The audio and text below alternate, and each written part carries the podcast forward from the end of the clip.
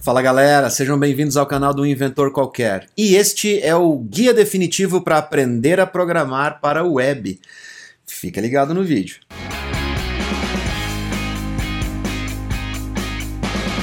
Bom, se você já é um programador experiente e você já passou por todas aquelas fases principalmente na faculdade, de aprender a lógica de programação, todos os fundamentos, antes de você colocar a mão na prática, você sabe que, cara, aquele processo é chato, principalmente quando você tá doido para botar a mão na massa e sair codando e ver o resultado, ver funcionando, e você tem que ficar lá fazendo anotações em caderninho com caneta ou lápis para apresentar para o seu professor que você entende Portugal e essas outras coisas. Mas o objetivo desse vídeo é um pouquinho diferente. Como tem muita gente entrando no mercado de programação agora e muita gente que não tem contato nenhum com programação, nunca teve contato com lógica de programação, eu desenvolvi esse pequeno roteirinho para facilitar a vida dessas pessoas, para elas terem uma introdução mais suave e mais motivada para continuar aprendendo e continuar tentando saber mais e, quem sabe, se tornar um profissional da área de desenvolvimento. Então, se você já tem um pouco mais de experiência, Amigo, talvez esse vídeo não seja para você, mas se você está começando agora e você quer saber qual seria a rota mais fácil e mais estimulante para você continuar aprendendo e continuar crescendo, então fica ligado, porque nós vamos começar com algumas dicas bem interessantes para manter você pilhadão para aprender a programar. A primeira delas é o HTML. Ok, já sei que vai ter gente que está assistindo o vídeo e vai falar: peraí, é para aprender a programar, vai programar em HTML. Então vamos lá, primeira lição, galera. Se você está aprendendo agora, por favor, não saia por aí dizendo que você está programando em HTML. HTML ela não é uma linguagem de programação, ela é uma linguagem de marcação. O objetivo dela é criar layouts ou interfaces visuais através de códigos ou de marcações que nós chamamos de tags. E a partir daí, você criar interação com o usuário através de outras linguagens como o JavaScript. Mas vamos com calma. Por que, que você deve começar com o HTML? Afinal de contas, nem sequer uma linguagem de programação HTML é.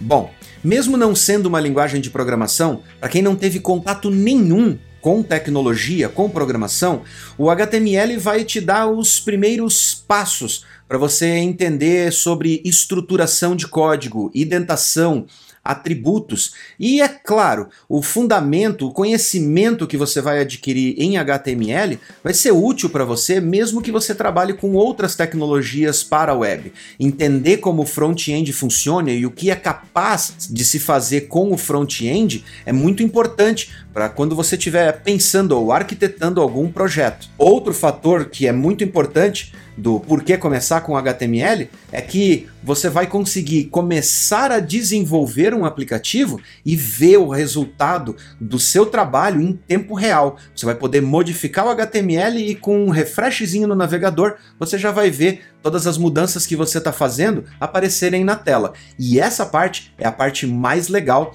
de você trabalhar com programação. É você ver, sentir o resultado do que você está fazendo. Junto com o HTML, você também vai ter que aprender uma outra linguagem que também não é propriamente uma linguagem de programação, que chama-se CSS ou Cascade Style Sheet que é, na verdade, uma linguagem que ajuda você a estilizar o seu HTML, a sua interface, a dar a cor para ela e até a criar algumas interações com o usuário.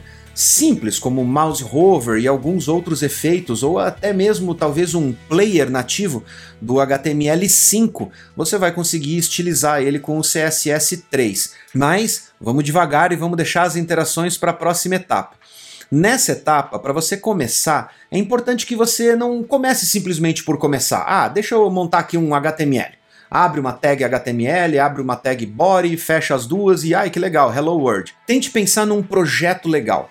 Mesmo que você olhe para esse projeto e fale, meu, eu não faço ideia de como eu vou fazer a parte mais avançada desse aplicativo. Não tem problema. Pense nesse projeto e pense nesse projeto como o seu objetivo. Você vai ficar feliz, você vai se sentir realizado quando você conseguir fazer esse aplicativo fazer o que ele se propõe a fazer. Pode inclusive ser um aplicativo que já existe no mercado, pode ser uma agenda de compromissos para você usar em casa, pode ser uma lista de compras do supermercado, qualquer coisa que possa ser útil para você ou que você vai achar super legal quando você vê ele funcionando completamente com todas as funcionalidades, com todos os recursos que você imaginou ou que você já viu funcionando em um outro aplicativo que você curtiu pra caramba. Então, escolha um projeto legal e comece desenvolvendo a interface ou as interfaces se esse seu projeto tem mais de uma página. Nesse momento, eu recomendaria você a não se ater muito a grandes frameworks de mercado. Esse é um momento de aprendizagem e o ideal é que você comece realmente da raiz, do ponto base, criando o seu HTML do zero, para você entender a estrutura do HTML. Porém, eu recomendaria você que o CSS você partisse de um Bootstrap, por exemplo. Porque olhando o Bootstrap por dentro, você vai conseguir aprender com aquele código. E o principal do Bootstrap é que ele pode ajudar você a criar aplicativos responsivos, ou seja, aqueles que se adaptam em tamanho para dispositivos com vários tamanhos de telas diferentes. Então, usando o Bootstrap, você vai conseguir criar aplicativos que se adaptam facilmente a um desktop, por exemplo, e ao mesmo tempo o mesmo aplicativo também vai conseguir ser utilizado num dispositivo móvel, como um celular ou um tablet. Isso vai facilitar a sua vida e vai dar um jumpzinho, vai dar um passinho a mais nesse estágio do seu desenvolvimento, da sua aprendizagem com programação. Mas quanto aos frameworks como Angular, React ou outros frameworks de front-end, eu diria que espere um pouquinho. Talvez não seja o momento exato agora. Vamos começar com HTML, CSS e talvez o Bootstrap, se você se sentir confortável. E agora que você já tem a sua tela montada e ela tá bonitona aí, que você colocou uns CSS, uns estilos muito legais, vamos colocar um pouco de vida nesse projeto. Agora sim a gente vai para a primeira linguagem de programação. Vamos começar a implementar JavaScript nesse projeto e criar algumas interações mais dinâmicas com o usuário, como, por exemplo, usar alguns objetinhos mais avançados, como um drop-down ou um accordion ou algum outro plugin que você ache legal, que você pode buscar na internet, utilizar esse plugin e também dar uma espiadinha no código dele para você entender como aquele plugin foi desenvolvido. Isso é a maior riqueza da gente viver numa comunidade open source. Ou seja, você pode aprender com os melhores, ao invés de você só ficar utilizando componentes prontos ou tentar aprender na marra sozinho, começando tudo do zero sempre. Se você perdeu os outros vídeos do canal onde eu falo sobre como se tornar um programador mais produtivo na sua carreira, você pode dar uma entradinha aqui no nosso canal. Lá tem uma série de vídeos que a gente já postou e tem muitos outros vídeos que a gente vai postar. Por isso é muito importante que você se inscreva no canal para acompanhar essas dicas, esses vídeos. E não é só dicas técnicas, não. A gente está dando dicas também sobre a vida de programação, a sua carreira e muito mais. Então se inscreve aqui embaixo e clica no sininho para receber as notificações. E aí a gente vai ficar alinhadão com todos os lançamentos que a gente vai fazer no canal para você ir evoluindo na sua carreira como programador. Voltando ao JavaScript. Sim, é claro que você vai desenvolver algo no JavaScript, mas como você está entrando pela primeira vez em uma linguagem de programação, principalmente nos conceitos de variáveis, funções, classes e daí por diante, daqui para frente, eu recomendaria que sim, neste momento, você tentasse dar uma espiadinha em alguns plugins mas mais uma vez, eu não acho que esse momento seria o momento ideal para você adotar um framework de front-end que são baseados em JavaScript. Talvez a gente deixe isso para uma etapa futura. Então vai com calma, tente estudar os plugins primeiro, principalmente os plugins de interação com o usuário, que eles vão ser muito úteis para você começar a pegar noções mais básicas de como funciona ou como interagir com o JavaScript e o navegador. Então agora nós vamos para a quarta etapa, lembrando, Primeira etapa, HTML. Segunda, CSS. Terceira, JavaScript no front-end. e agora nós vamos ter que passar para uma quarta etapa, que é um salto um pouquinho mais difícil para você que está começando do zero. Por que isso? Porque até agora a gente trabalhou só com o front-end e no front-end é muito legal porque tudo que você faz, você consegue ver o resultado. Você consegue ver ele funcionando, ele mudando o comportamento ali na tela do seu computador. Mas aplicações web não vivem só de front-end, elas precisam do back-end. Ou seja, o front-end roda na máquina do seu usuário, lá de quem está consumindo a sua aplicação. Ou você pode considerar como front-end também uma aplicação mobile, uma aplicação que roda dentro de um dispositivo móvel, como um celular ou um tablet. Mas agora a gente precisa de um back-end, que é o programinha que roda dentro do servidor aonde a sua aplicação está hospedada, e é esse programa que vai conter as regras de negócio e vai conter outras partes muito importantes também, como a persistência de dados. Ou seja, salvar as informações de um usuário que cria uma conta ou cria uma agenda de compromissos ou, como eu falei, uma lista de supermercados. Essas informações, elas precisam ser persistidas em algum lugar e a gente vai persistir elas lá no back-end. Normalmente, e o que é uma tendência de mercado de agora e para o futuro, e eu não sei nem quando essa tendência vai cair, provavelmente nunca caia, é que as aplicações front-end elas estão cada vez mais independentes.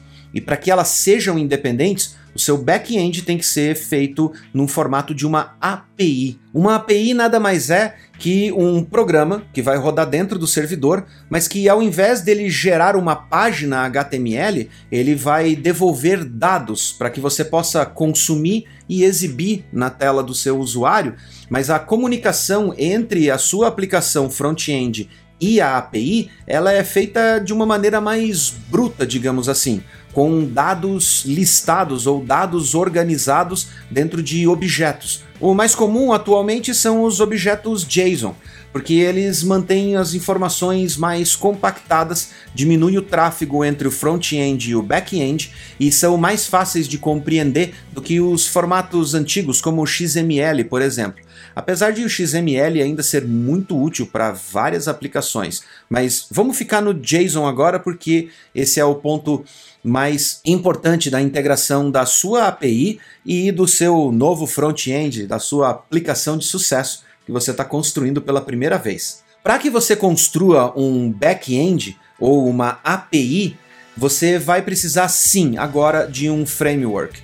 Você pode fazer alguns experimentos, algumas brincadeiras codando direto, isso é super legal, especialmente se você vai desenvolver algo como criar o seu primeiro servidor HTTP. É muito divertido você ver como o browser vai reagir com algo que você criou completamente do zero. Então, tá aí uma dica de coisas divertidas para fazer. Mas eu recomendo você sim que você vá e adote um framework nessa etapa. Para facilitar a sua transição do front-end para o back-end, eu recomendo que você vá para o back-end em JavaScript. Ou seja, vamos programar utilizando o JavaScript e rodando ele no Node.js, que é uma engine para rodar em back-end que foi baseada no V8, que é a biblioteca que também está dentro do seu navegador Google Chrome. E é uma ferramenta poderosíssima, uma plataforma muito potente para rodar aplicações e que foi adaptada para ser capaz de rodar aplicações em back-end com uma performance sensacional. Então, nessa primeira etapa, para facilitar a vida, vamos para o Node, vamos pegar um projeto e vamos montar este projeto em Node. Um dos frameworks mais utilizados no mercado atualmente para o desenvolvimento de APIs utilizando Node.js é o Express.js. Mas ele não é a única opção de mercado, calma aí. O Express ele é muito bom porque ele é muito flexível, mas existem vários frameworks que foram desenvolvidos em cima do Express e que fazem abstrações que facilitam muito a vida do desenvolvedor. Não só do desenvolvedor profissional, do desenvolvedor já de carreira, aquele que precisa ter produtividade, mas também do desenvolvedor iniciante, porque corta caminho com muita coisa fundamental que você pode esquecer de implementar na sua aplicação, especialmente se é a primeira vez que você está desenvolvendo. Um desses frameworks, e que é um que a gente utiliza em grandes projetos dentro da nossa empresa, é o Loopback.js. Eu falei sobre ele num outro vídeo, onde eu conto para vocês como a gente fez uma aplicação utilizando o Loopback.js em apenas dois desenvolvedores e nós em três meses desenvolvemos uma aplicação que suportou mais de 42 mil usuários simultâneos dentro dessa aplicação. Então é um framework muito bom e ele é muito fácil de utilizar, principalmente para você que está começando. Então você pode dar uma olhadinha no nosso vídeo e, se você quiser, você também pode deixar um comentário lá no vídeo para que a gente faça uma aula grátis e poste aqui no canal para você poder aprender passo a passo como utilizar o Loopback.js. Uma outra vantagem de você dar uma estudadinha no Loopback é que a versão 4 do Loopback é baseada em TypeScript. TypeScript é basicamente JavaScript. É? Não? É, não, não é. O TypeScript, ele é uma meta language, ou uma meta language, para ficar bonitinho em inglês, ou uma meta linguagem que foi desenvolvida em cima do JavaScript. Ela tem uma sintaxe levemente diferente, mas ela mais agrega do que ela muda na questão de visual de código em comparação com o JavaScript. Ela deixa o código mais organizado, mais linear e ela adota certos princípios que são muito importantes para você, como desenvolvedor profissional, saber e se tornar realmente um profissional qualificado no mercado. Além, é claro, dele ser quase como se fosse um teste unitário em tempo de código, em tempo real, enquanto você está codando. Porque se você estiver usando uma interface como WebStorm ou VS Code com suporte a TypeScript, a interface vai ajudar você a entender como você deve utilizar cada um dos métodos que está lá dentro. Porque o TypeScript, assim como o nome diz, tem o objetivo de tipar a linguagem JavaScript. Mas, Wesley, afinal de contas, o que, que é tipagem em programação? Bom, vou te explicar. É muito simples. Existem linguagens de programação que elas oferecem mais liberdade na hora de você desenvolver. Porém, a liberdade na hora de desenvolver cria vícios muito perigosos, como, por exemplo, você nomear ou declarar uma única variável no início do seu código e sair utilizando a mesma variável diversas vezes para finalidades diferentes. Isso é um erro comum para quem está aprendendo a programar. E isso também é um erro muito grave para quem está trabalhando em uma aplicação que vai ter que ir para modo de produção e atender o usuário final porque bugs muito graves podem se originar dessa reutilização das mesmas variáveis para finalidades diferentes. E a tipagem ela tenta travar um pouquinho esse excesso de liberdade que acaba prejudicando, na verdade, ao invés de ajudar. Então, quando você declara uma variável como uma variável inteira, você só vai poder atribuir valores inteiros a ela. Você não pode, no meio do caminho, resolver transformar ela num array ou numa string, porque o TypeScript e outras linguagens também tipadas vão impedir você e vão estourar um erro na tela dizendo que aquela variável não pode receber um valor diferente daquele a qual ela foi criada ou foi especificada para receber. Além disso, o TypeScript introduz alguns outros conceitos muito importantes no JavaScript que são essenciais para você como programador principalmente nos frameworks mais modernos, como Dependency Injection, organização, hierarquia, extensão de classes e outras coisas que são essenciais para você trabalhar com frameworks mais robustos e, claro, mais eficientes para você poder produzir sistemas com muito mais agilidade e precisão. Nesse caso, o TypeScript é uma boa transição entre o JavaScript e o último passo do nosso guia definitivo para aprender a programar, que é você escolher uma outra linguagem para aprender antes de você adotar o TypeScript ou o JavaScript como a sua linguagem preferida e querer se especializar nela. Isso é mais ou menos como você arrumar a sua primeira namorada na adolescência e já querer casar com ela. Se você só programou em uma linguagem durante toda a sua carreira, você não tem nem moral para falar sobre se outra linguagem é ruim ou não. Então vamos quebrar esse paradigma logo no início, porque é muito importante que você não fique com a sua cabeça presa. Vai por mim. Fiquei 16 anos preso só em PHP. E foi só quando eu finalmente abri o leque, abri a minha cabeça para aprender novas tecnologias, que a minha carreira, ó, disparou. Então, nessa etapa, na última etapa do nosso guia, você vai escolher uma linguagem de programação. E ela não vai ser difícil, porque nesse meio tempo, enquanto você aprendeu o HTML, o CSS, o JavaScript lá para o browser, depois o JavaScript para o back-end, depois um framework para back-end e finalmente ou junto você aprendeu o TypeScript, você deve ter passado por vídeos em outros canais falando sobre outras linguagens, como Python, Ruby, PHP, .NET e uma série de outras que estão aí disponíveis para você utilizar e desenvolver sistemas para a internet. Então, nesse momento, você provavelmente já vai ter uma linguagem que você está curioso para saber como é trabalhar com ela. Se você está na dúvida, se você realmente não sabe qual linguagem passar nessa etapa, eu vou dar uma dica para você. Eu vou deixar para você aqui embaixo na descrição o link do canal do Felipe Deschamps. Ele tem um canal super legal, onde ele fala sobre diversas tecnologias, faz experimentos, cria invenções e códigos malucos para trabalhar com inteligência artificial e um monte de outras coisas super divertidas que você vai curtir pra caramba. Então, dá uma clicadinha aqui no link do The Champs quando esse vídeo terminar e dá uma assistidinha em alguns vídeos lá no canal dele para você entender como funciona cada linguagem diferente. E se você já tem mais ou menos em mente qual linguagem você quer ir e essa linguagem por acaso for Python, eu vou deixar um outro canal super legal aqui, que é o canal do Refatorando, do meu amigo Roger Santos que é um expert em Python e já está também há muito tempo no mercado, já trabalhou com várias tecnologias diferentes e manja muito.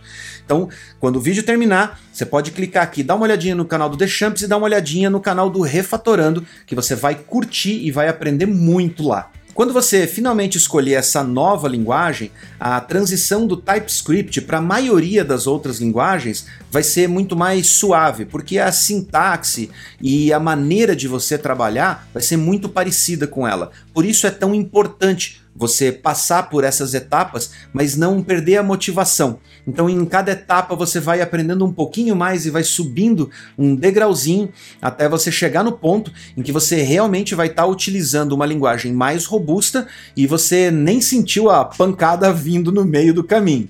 Mas preste atenção. Se você chegou até aqui nesse vídeo, é porque você realmente está interessado em aprender. E relaxa, não vou vender curso não. Para. Se você chegou até esse ponto no vídeo, quer dizer que você realmente está interessado em aprender. E se você passou por todas essas etapas e testou, experimentou e curtiu tudo que você passou até aqui, você vai querer aprender mais e principalmente você vai precisar aprender mais a respeito dos fundamentos. Princípios como Solid, por exemplo, ou arquiteturas MVC ou microservices e outras tecnologias são muito importantes para que você crie fundamentos mais sólidos a respeito de programação e se torne realmente um programador. Esse guia que eu fiz aqui, que eu falei para você nesse vídeo, ele é um guia introdutório. É para não desmotivar você logo no começo quando você está querendo aprender a programar e devagar e suave vai fazer com que doa menos o processo de aprendizagem. E fora que é muito mais divertido do que pegar um livro sobre lógica de programação e sair debulhando ele sem nem ter experimentado o negócio. Mas é muito importante que você vá atrás das informações e dos fundamentos a respeito de como ser um bom programador e desenvolver um código limpo, eficaz, resiliente e de boa qualidade. Se você ainda não fez faculdade, está pensando em fazer faculdade, uma faculdade de análise de sistemas é um bom caminho para você pegar esses fundamentos. Se você já é formado em outra área ou se você já passou da idade de tentar encarar uma faculdade nova, como eu falei aqui no Velho Demais para Programar, talvez você queira só buscar informações e aprender isso de forma mais dinâmica principalmente se você já tem mais experiência em outras áreas e você tem mais facilidade de absorver novas informações. Então, vá atrás dessas informações. Essa é, infelizmente, a parte chata, mas que depois que você adotar esses princípios e essas boas práticas na sua vida como programador, você vai crescer muito mais rápido e vai ser muito mais eficiente no que você faz. E neste momento, como sempre, vão aparecer dois videozinhos aqui que são do nosso canal para você continuar assistindo, porque lá no nosso canal tem um monte de outros conteúdos super legais que você precisa assistir. Então se inscreve, clica aqui e a gente se vê no próximo vídeo. Grande abraço!